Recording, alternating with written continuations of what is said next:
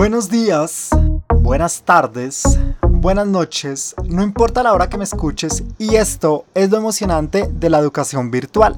Puedes estudiar a tu tiempo, a tu ritmo y comunicarte con tus profesores de dos formas. De una forma síncrona, cuando están los dos en el mismo momento, en el mismo lugar, o bueno, no en el mismo lugar, en el mismo momento, teniendo una conversación en tiempo real. Y las conversaciones o los encuentros asíncronos, que es cuando yo te envío un mensaje, tú lo ves dos horas después y me respondes al otro día y no tenemos que estar necesariamente conectados al mismo tiempo. ¿Por qué te explico esto? Porque una de las comunicaciones asíncronas es el chat y una de las herramientas que estamos utilizando es WhatsApp. ¿Debería estar utilizando WhatsApp con mis estudiantes? Comencemos. Presenta Prodigy.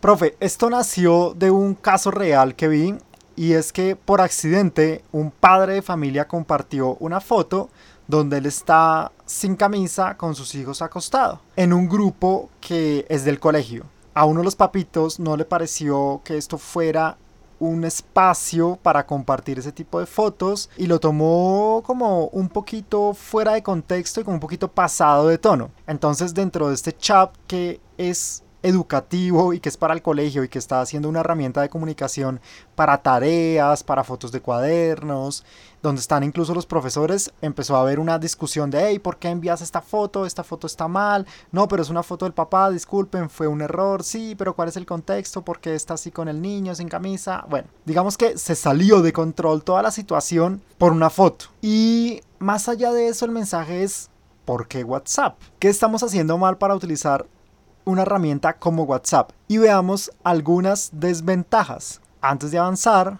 hagamos una trivia. Una de las herramientas que puedo reemplazar por WhatsApp es A. El correo electrónico. B. Facebook. C. Aulas virtuales.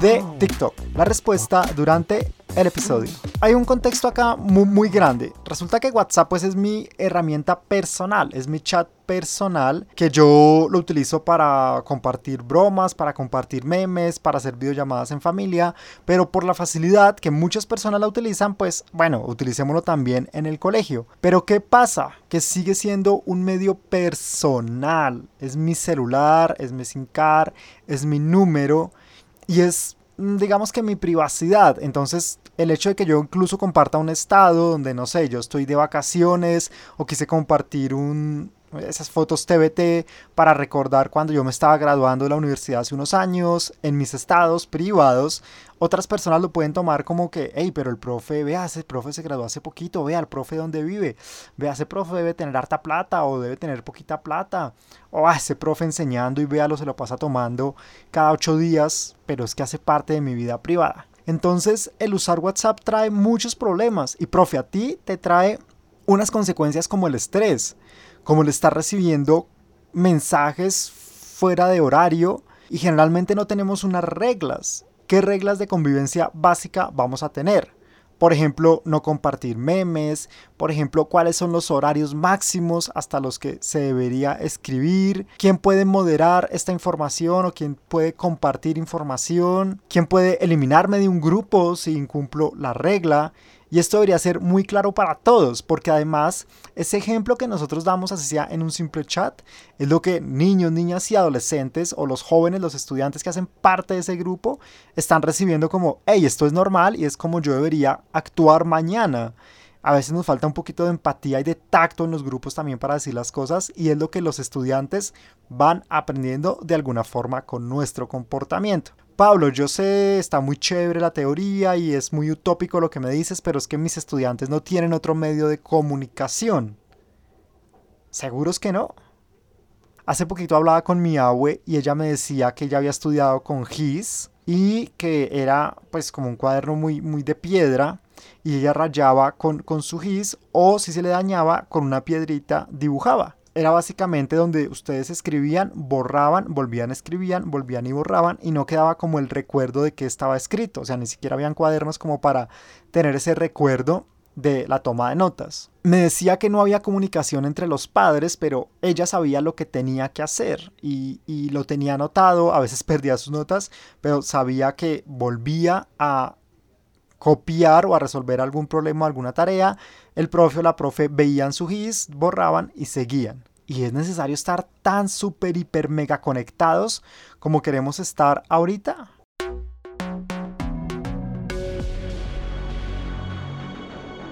Pablo, pero es que estamos en pandemia y la educación en este momento está siendo 100% virtual, a distancia. Ok, lo entiendo. Pero recuerda, y lo hemos nombrado en episodios anteriores, enseñanza a distancia como Plaza Sésamo. Tú puedes aprender incluso con Duolingo los colores, las letras, cosas básicas en inglés. Y estás hablando con el pajarito o con el, no, no, sé cuál es el logo de Duolingo, es como un búho, ¿cierto? Bueno, ¿estás hablando directamente con ese búho o con un profesor?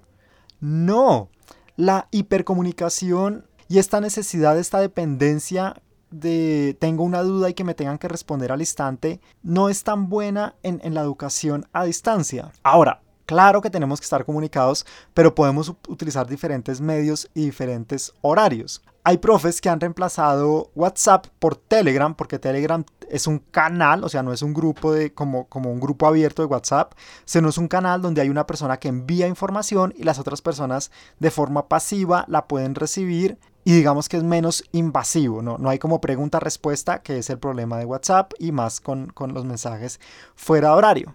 Pero ¿será que Telegram me funciona? No, es que ya sé, tengo Facebook y lo voy a trabajar por Facebook.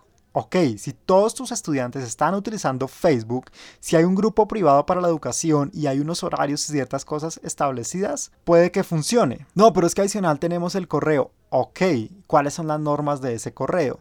Si tú recibes un correo como profe, ¿cada cuánto vas a, a responder ese correo? Si tú dejaste una tarea de hoy para mañana y estás enviando las indicaciones por correo, todos tienen acceso al correo. ¿Qué podemos hacer? Te voy a dar algunas sugerencias para que esta comunicación te funcione sin que tengas que estar 100% conectado desde WhatsApp. Primero, utiliza un canal al que todos tengan acceso. Y ojo, cuando tus estudiantes quieren estudiar, van a buscar ese acceso. Yo sé que como profe nos preocupamos en, no, es que yo voy a tratar de entregar todo muy fácil, pero también es bueno que el estudiante se libere y tenga la responsabilidad de ir y buscar y acceder a esos recursos por sus propios medios sin que se lo demos tan detallado y tan minuciosamente entregado para su facilidad. Entonces, eh, Google Classroom puede funcionar correctamente o la plataforma de aulas virtuales que te funcione, combinado con correo electrónico. Ahora, correo electrónico con listas de difusión que te ayuden a ti a organizar estas tareas. Las tareas deben tener un buen tiempo de, de ejecución, dejar una tarea de un día a otro, cuando no sabemos el contexto de los padres, también puede ser agotante. Entonces, si puedes compartir las tareas a través de medios como aulas virtuales o a través de medios como el correo electrónico, pero con un tiempo largo de ejecución.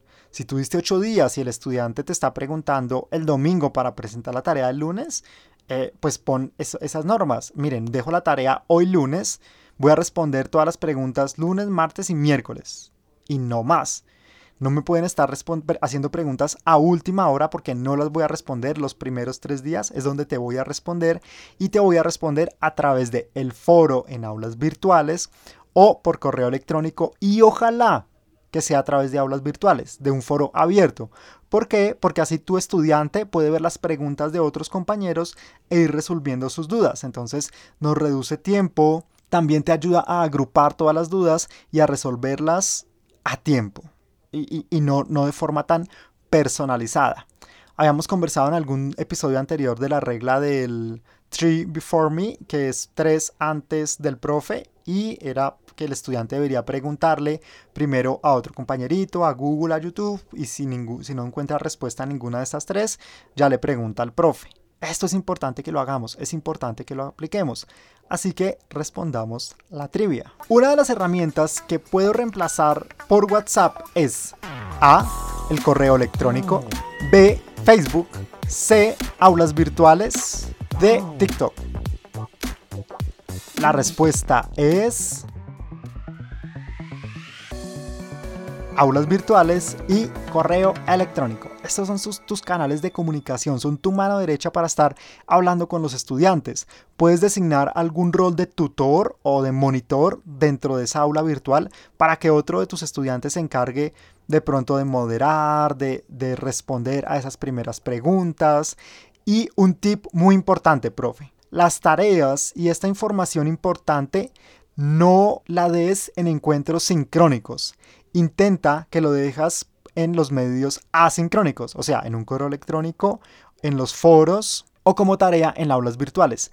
¿Para qué? Para que todos los estudiantes tengan una fuente única. Cuando algún estudiante no puede entrar a la clase virtual porque no tiene internet o al encuentro sincrónico y al final quiere resolver la duda, pues va a tener que tratar de buscar la grabación de la clase si lo están grabando, si no lo están grabando, pues esta opción queda descartada, pero después tiene que mirar el correo, pero entonces lo más fácil resulta siendo para ellos preguntarle por WhatsApp al amiguito, a la amiguita o a los papás de los estudiantes. Mientras que si tú centralizas todo en un documento guía, en un documento maestro que reúne todas las condiciones, condiciones de entrega, fechas, objetivo, las rúbricas, es mucho más claro para ellos. Ah, listo, allí va a estar esta información. Recuerda que también lo puedes hacer en un sitio o en una página web gratuita a través de Google Sites. Por último, cuidar de el uso adecuado del chat, cuidar de tu privacidad, Cuidar de la privacidad de tus estudiantes es desarrollar en tus estudiantes ciudadanos digitales, ciudadanos pensantes que se entienden como una comunidad que lo que hacen en su vida offline tiene un impacto en su vida online y viceversa. Lo que yo hago en Internet tiene un impacto en mi vida. Enseña todas estas habilidades porque nosotros las estamos aprendiendo, las estamos desarrollando, pero los niños, niñas y adolescentes que vienen detrás de nosotros van a necesitar esa base para tener una vida online tranquila, para tener una vida sin estrés y sin esa hiperconectividad. Y porque tú, profe, también te mereces un descanso, al igual que los padres de tus estudiantes merecen ese descanso y esa desconexión. Gracias por escucharme, comparte este podcast, dale 5 estrellas desde donde nos estés viendo. Ya sabes que estamos en Spotify, en iTunes, en Google Podcast, en Deezer. Como siempre, profe, nos estamos viendo.